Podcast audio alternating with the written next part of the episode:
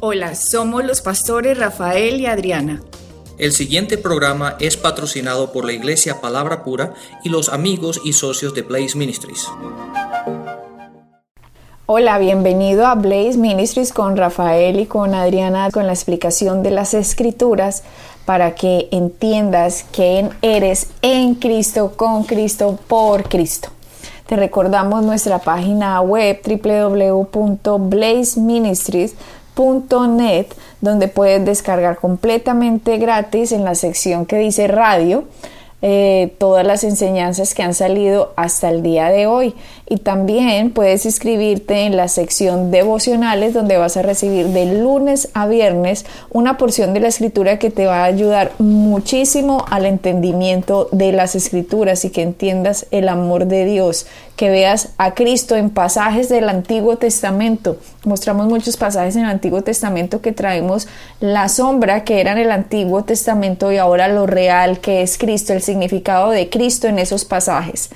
Eh, por eso te recomendamos, estudialos y también los que están de, bajando las enseñanzas, les recomendamos que la empiecen desde el número uno. Aunque las enseñanzas ahora tienen títulos, no significa, ay, me voy a ir por las que más me gustan. A ver, prosperidad, me voy a ir a esa enseñanza. No, tienen que entender lo primero, porque en los primeros programas hemos consecutivamente ido desarrollando el significado de la cruz, hemos ido desarrollando el significado del cuerpo, de la sangre, de Adán, de Eva, del espíritu, alma, cuerpo, la justificación. Bueno, tantísimos programas que te están seguramente... Eh, instruyendo y fundamentando, poniendo los cimientos de la fe.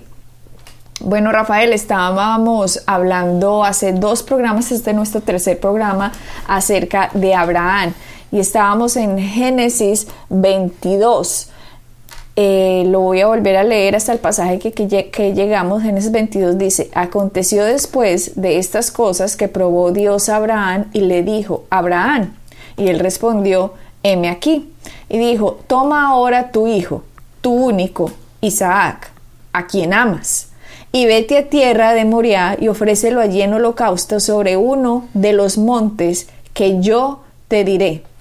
Y Abraham se levantó muy de mañana y enabaldó, enabaldó, su asno y tomó consigo dos siervos suyos y a Isaac su hijo, y cortó leña para el holocausto y se levantó y fue al lugar que Dios le dijo. Al tercer día alzó Abraham sus ojos y vio el lugar de lejos. Entonces dijo Abraham a sus siervos, Esperad aquí con el asno, y yo y el muchacho iremos hasta allí y adoraremos y volveremos a vosotros. Ahí fue hasta donde leímos la vez, la vez pasada, nuestro programa pasado, y también asociamos, Rafael, lo que estaba pensando Abraham en este momento. Lo que estaba pensando Abraham era, Dios ya me había prometido que en Isaac me iba a ser llamada descendencia y que en esto que Dios está diciendo que yo haga, algo va a tener que pasar.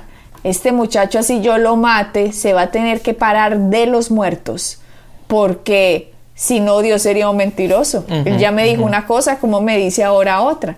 Y eso es lo que no salió ni en las películas y eso es lo que no le cuentan a uno, sino que a uno el que cuando le quieren meter terrorismo los ministerios que le dicen a uno sacrifica, haz un sacrificio por Dios, así como Abraham sacrificó a Isaac. No, no, no, no, no.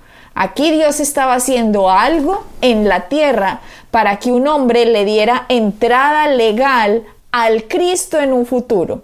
Si Abraham no hace lo que aquí va a pasar, legalmente para Cristo no hubiera sido posible venir. Exactamente. Si este pacto no se da en la tierra, Rafael, con Dios, con Abraham, y Abraham no cumple esto, significa que Dios no hubiera podido mandar a su hijo a morir, así como este hombre Abraham no hubiera puesto a su hijo a morir. Exactamente. Adriana, para los que perdieron a lo mejor el programa anterior, me gustaría leer Hebreos 11, del versículo 17 al 19, que da la, la explicación de lo que estaba pasando en Génesis 22.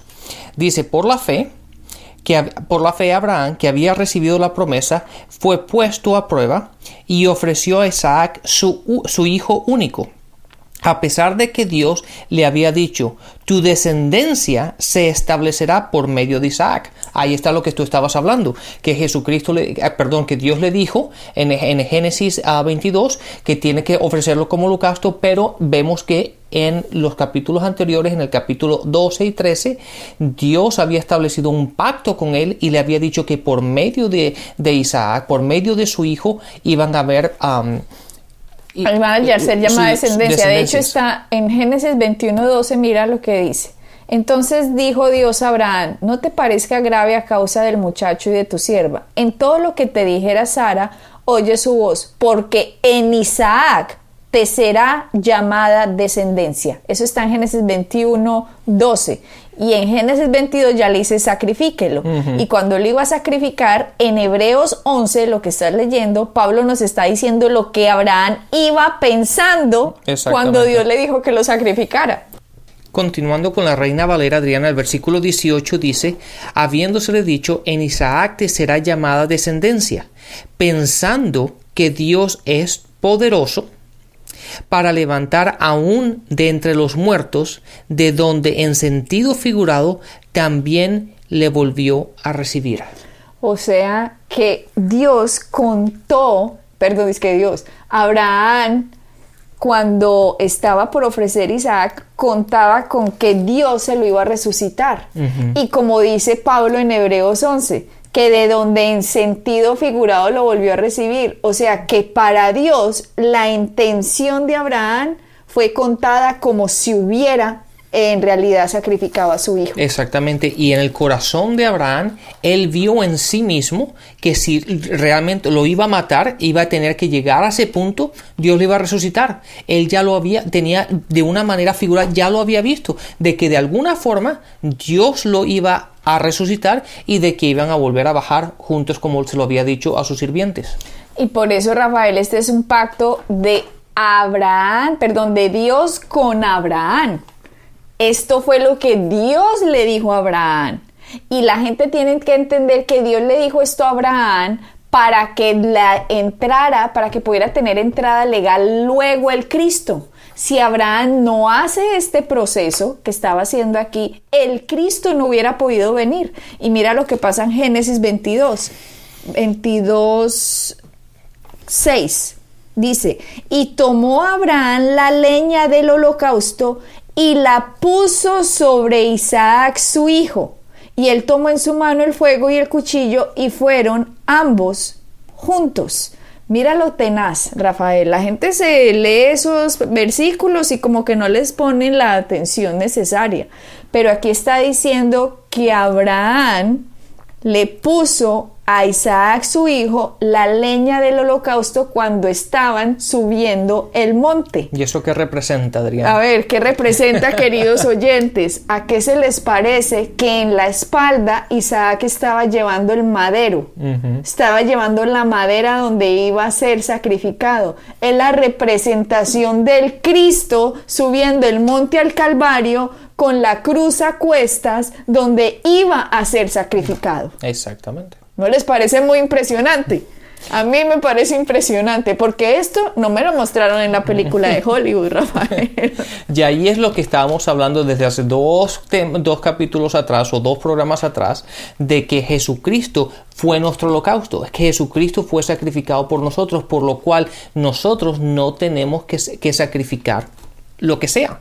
Aquella gente que dice que tienes que sacrificar, sacrificar a tu Isaac o que tienes que sacrificar esto. No, Jesucristo fue nuestro sacrificio. Mira, vamos a Génesis 22, 7. Entonces habló Isaac a Abraham, su padre, y dijo, Padre mío. Y él respondió, heme aquí, mi hijo. Y él dijo, he aquí el fuego y la leña, mas ¿dónde está el cordero para el holocausto? Y respondió Abraham, Dios se proveerá de cordero para el holocausto, hijo mío, e iban juntos. Para mí, Rafael, esta es una de las profecías más impresionantes que hay en la Biblia. Porque Abraham está diciendo que Dios se iba a proveer de un cordero para el holocausto. Y cuando vemos Juan Bautista al ver a Cristo, le dice, he aquí el cordero del mundo, que quita el pecado del mundo.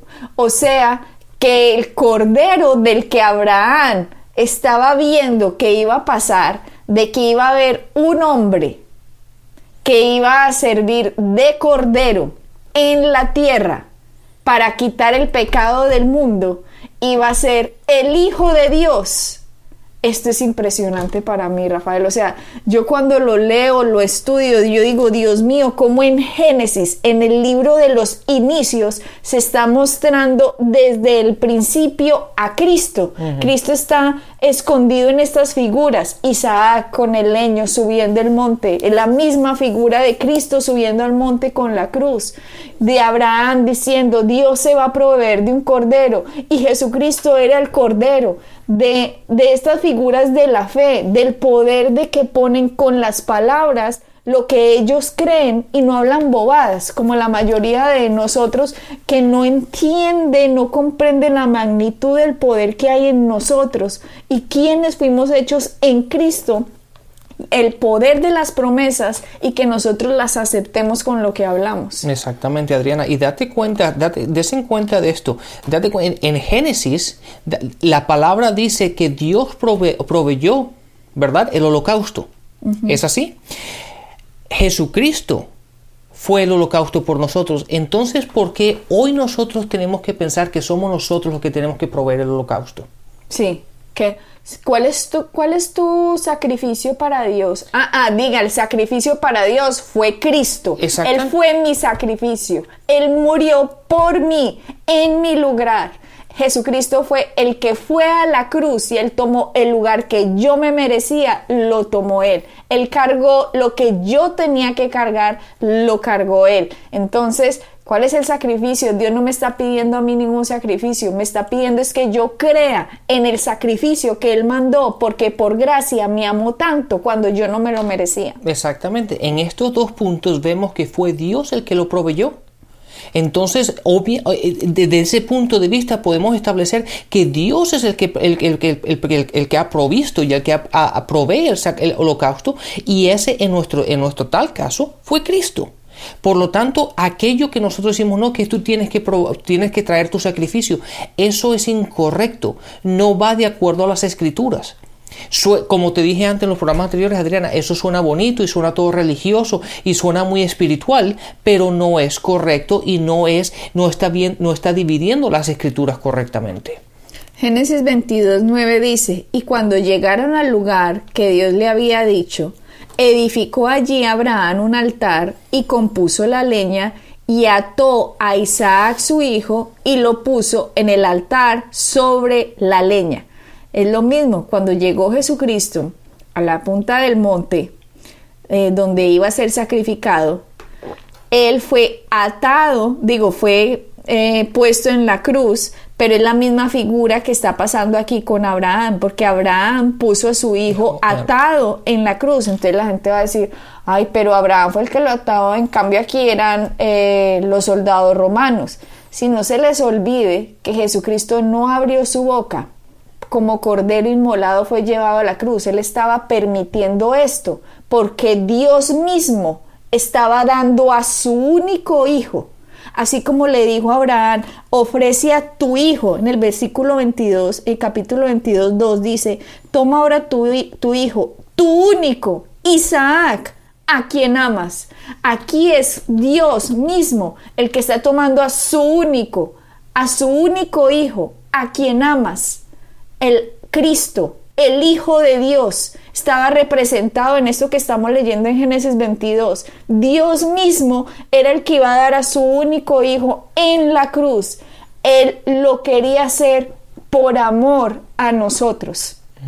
Rafael, qué, qué figura, qué, qué, pintura del amor de Dios, qué, qué profundidad del amor de Dios por el hombre que pone en su palabra escondido la figura del Cristo para que cuando el Cristo viniera, el hombre pudiera relacionar lo que estaba pasando en el Antiguo Testamento con lo que Dios iba a hacer en el futuro. Exactamente, y también, y también vemos la representación, Adriana, de lo que Abraham estaba viendo. Él dice, si, si lo tengo que matar, lo va a resucitar. de, lo, de la misma manera pasó con Jesucristo. Si Jesucristo realmente tenía que morir como holocausto por nosotros, él iba a ser resucitado.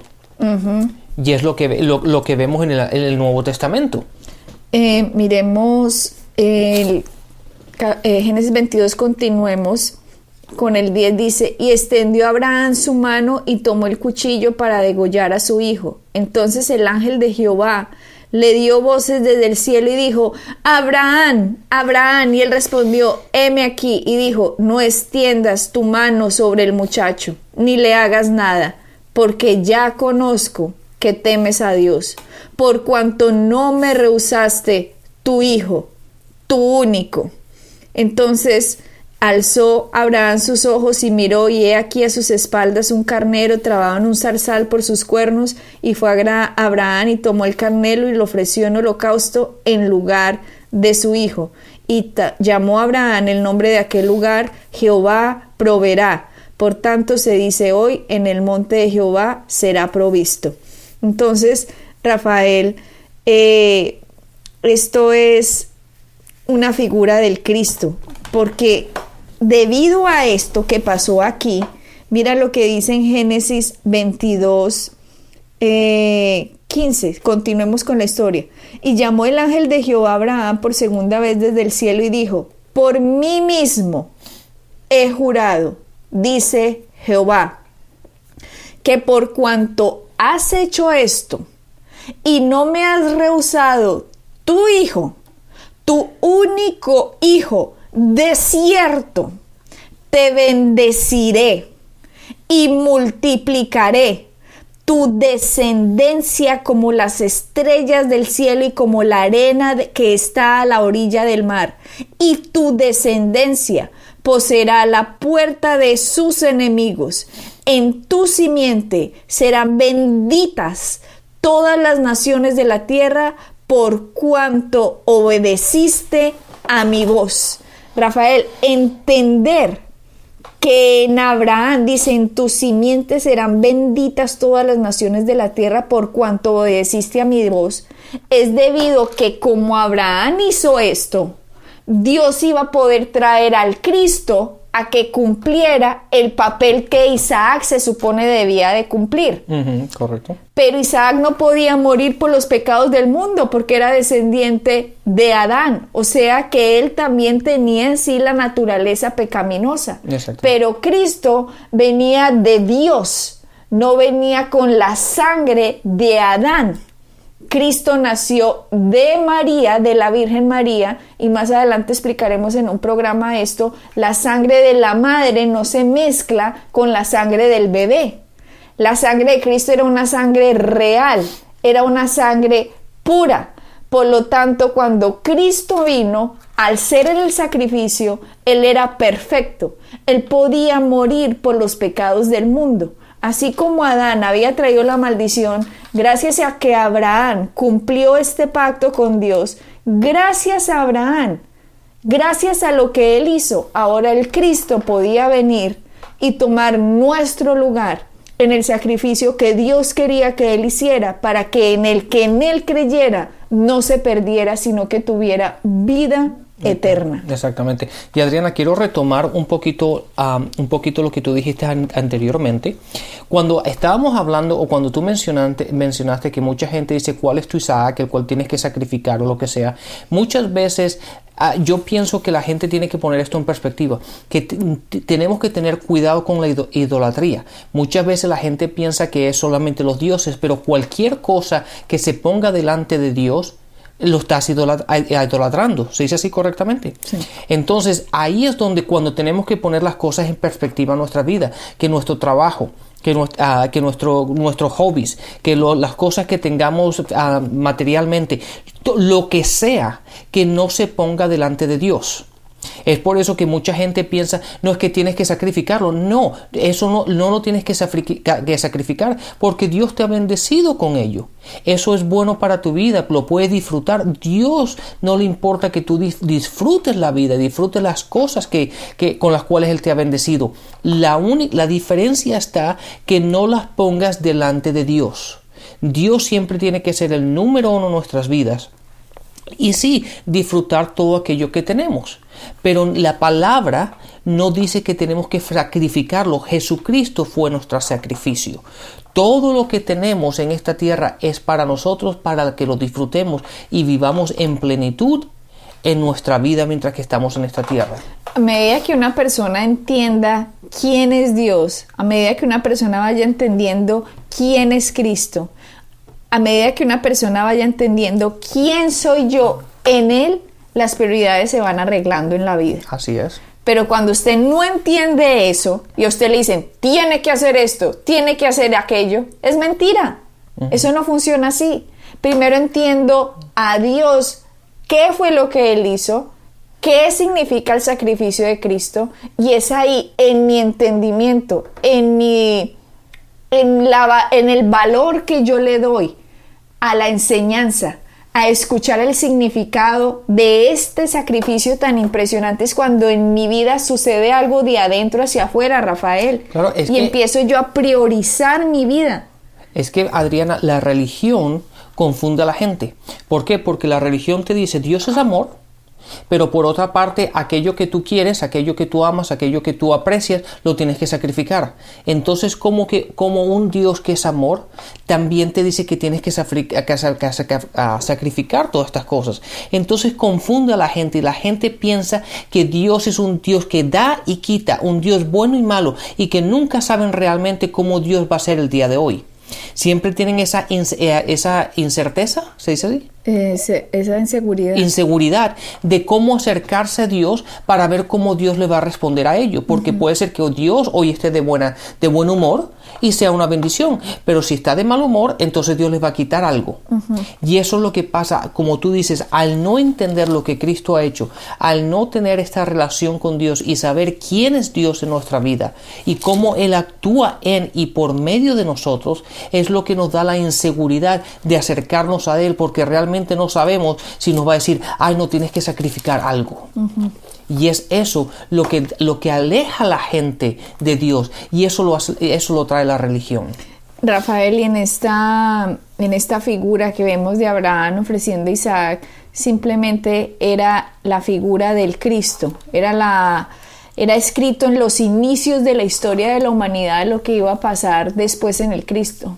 Nosotros estamos en el 2013 y hace 2000 años sucedió algo que en el inicio de la historia del hombre empezó a plasmarse, empezó Dios a buscar la forma de poder entrar en los asuntos del hombre y fue por este hombre, por Abraham, el padre de la fe, que Dios pudo hacer un pacto con el hombre. Ahora Satanás no podía decirle a Dios, hey, hey, Dios, ¿Qué haces aquí en la tierra? ¿No ves que la tierra me la dio Adán a mí? Momentico, ¿cómo así? No, aquí había pasado un pacto con el hombre, y este pacto con el hombre fue hecho de Dios con Abraham, un hombre que había en la tierra. Y este hombre decidió creerle a Dios por encima de lo que su sentido le decía por encima de lo que su vista podía decirle, por encima de lo que sus miedos podía decirle, por encima de lo que sus sensaciones podía decirle, él puso más en alto la palabra, pues le dio el valor absoluto a lo que Dios dijo es, independientemente de lo que oiga, de lo que vea, de lo que sienta, lo que Dios dijo se va a cumplir. Y cuando ese hombre, el padre de la fe, se metió en el nivel de la fe, se salió de, la, de las maniobras de Satanás, porque Satanás no puede pelear con la fe. Él está vencido con la fe. Satanás necesita que el hombre se maneje a través de lo sensorial, pero cuando un hombre empieza a creer en la palabra de Dios por encima de lo sensorial, Satanás no tiene poder sobre esa persona. Entonces, lo que estaba sucediendo aquí era la entrada, el pacto de Dios con Abraham para que fuera legal en un futuro la entrada del Cristo. Y así Satanás no poderle ah, señalar a Dios y decirle, hey, tú eres injusto Dios, porque el hombre a mí me dio la tierra. El hombre cayó con Adán. ¿Qué haces aquí metido? En este momento a Satanás le tocaba callarse la boca porque sabía que había habido un pacto de Dios con el hombre y que Dios, Satanás sabía que iba a cumplir su parte, pero el hombre el hombre no va a cumplir su parte. el hombre es un ser caído. El hombre no va a cumplir su parte. Pero Abraham cumplió su parte. Y al, cumplir su parte le dio permiso o le dio la entrada a Dios para funcionar otra vez. Exactamente. Debido al pacto de Dios con Abraham, se cumplió legalmente, se estableció legalmente la entrada de Dios hecho hombre a la tierra. Y por eso Dios le dice a Abraham, en tu simiente serán benditas todas las naciones de la tierra por cuanto obedeciste a mi voz, por cuanto hiciste eso Abraham, ahora Cristo va a poder llegar a la tierra, ahora Cristo va a poder pagar la maldición en la cruz de lo que el hombre se merece, ahora Cristo va a poder pagar la herencia de Adán, la va a poder llevar Cristo en la cruz para que en el que en él crea tenga vida eterna. Y ya explicamos ese tema de la vida eterna, que tenga el shalom, que tenga la paz, que tenga la sanidad, que tenga la prosperidad, que tenga el gozo, que tenga la alegría, que sea amable, que sea un ser productivo en esta tierra, digno representante de Dios, un hijo de Dios. Sí, Adriana, quiero, quiero que hagamos un paréntesis aquí y veamos este punto de vista. Date cuenta que Abraham estaba era espiritualmente muerto. Abraham no tenía el Espíritu de Dios en él, él no era nacido nuevo, no tenía el Espíritu Santo en él. Y cómo él actuó basado en lo que creía, en lo que Dios le decía. ¿Cuánto más aún nosotros que hemos recibido a Cristo, que somos nacidos de nuevo, que ese, ese, ese, abismo que había entre nosotros y Dios ha sido conectado otra vez, ha sido restablecido? Tenemos el Espíritu Santo nosotros. Nosotros tenemos la palabra, la Biblia, la que nos habla de todo esto que ha pasado, lo que Dios ha dicho, las promesas. Abraham no podía leer la Biblia, no existía en aquel tiempo.